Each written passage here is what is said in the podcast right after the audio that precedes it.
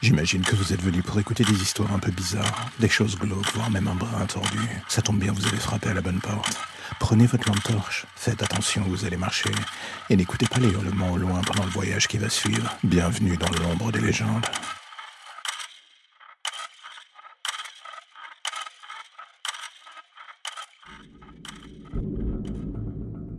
On ne choisit pas sa famille, mais on vit toute sa vie avec les effets secondaires de ce tirage du loto. On se dit qu'on fera pas les mêmes erreurs, qu'on sera mieux que l'élément défaillant qui vous a changé du sol au plafond par défaut. Et dans le fond, la seule vraie question qu'on se pose en bout de course, c'est la suivante, est-ce que c'est vraiment le cas? Moi j'avoue, je suis pas certain. Quand on m'a annoncé la mort de mon père, je dois bien avouer que j'ai rien ressenti. Est-ce que ça fait de moi un monstre? Un être plus froid que de la glace? Je vais être honnête, j'en sais toujours rien.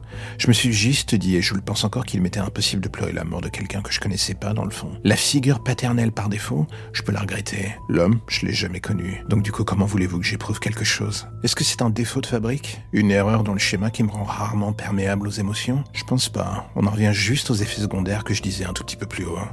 On se dit qu'on ne veut pas être comme celui qu'on déteste. On se blinde pour se protéger sûrement aussi bien que par lassitude, qu'à force d'avoir tendu le cuir pour se faire battre. On m'a dit est-ce que tu veux aller à son enterrement? J'ai dit non. On m'a dit est-ce que tu veux rencontrer tes frères? J'ai dit non encore une fois. À quoi bon dans le fond regarder les yeux dans les yeux la famille qui leur a reconstruit avec le temps en me disant que j'étais juste le crash test pour arriver à ce point? Donc oui, on ne choisit pas sa famille.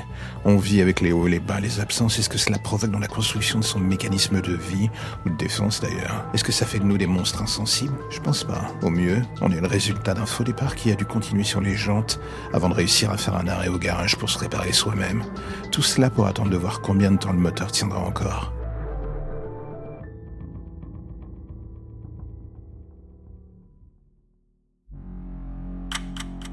La lumière au bout du tunnel, voilà ce qui vous ramène enfin vers votre petite existence si tranquille. Plus d'ombre, plus d'histoire ou de légendes bizarres. Juste le quotidien qui revient frapper à votre porte en attendant de replonger d'ici demain matin vers de nouvelles zones pour le moins sombres. Vous avez déjà envie de revenir, je le sais. Mais patientez, chaque chose en son temps.